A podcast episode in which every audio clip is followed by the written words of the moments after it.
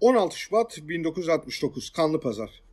İstanbul Taksim Meydanı'nda 6. filoyu protesto etmek, emperyalizm ve sömürüye karşı miting yapmak için 76 gençlik örgütü bir araya gelme kararı aldı. Öncesinde gerilim artmıştı.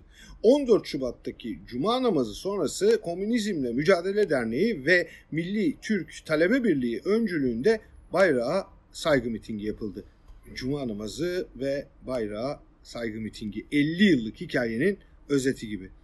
Öğrenciler yürüyüş için Beyazıt'ta toplanırken komünistlere gereken dersi verme çağrısına uyan milliyetçi ve dinciler Taksim'e geldi.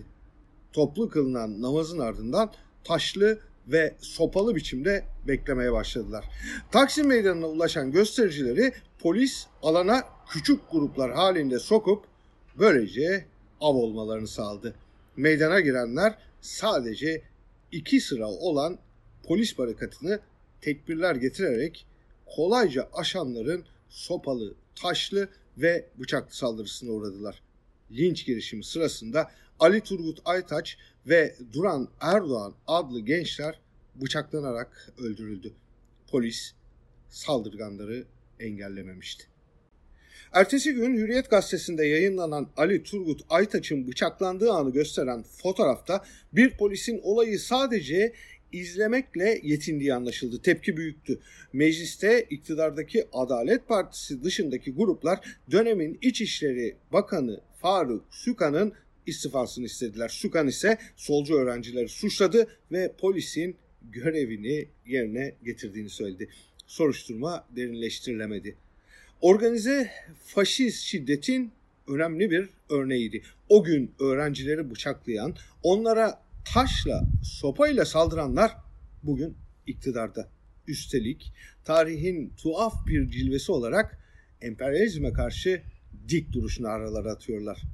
Arkalarında hizalanmayan demokrat, solcu ve sosyalistleri değerlerine ihanet etmekle suçluyorlar.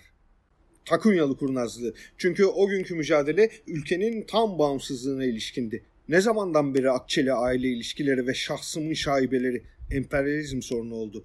Ne vakittir kuyruğu yolsuzluk ya da işit dosyalarıyla Amerika'ya kaptırıp sonra da bağımsızlıktan veya dik duruştan söz etmek moda oldu. Rezza işleriyle ülke işlerini birbirine karıştırıp göbekten bağlar ile ülkenin felaketine çanak tutanların ikiyüzlülüğüdür bu. Şimdi utanmadan Türkiye'yi şahsıma indirgemeye kalkıyorlar. Bilsinler ki yolsuzlukları, rezillikleri, hırsları yüzünden kıstırdıkları kuyruğun faturası ve ülkenin gördüğü her zararın bedelini de onlar ödeyecekler. Emperyalizmmiş. Bayrak ve dinin arkasına sığınan faşistlerin öldürdüğü Ali Turgut Aytaç ve Duran Erdoğan'a Silena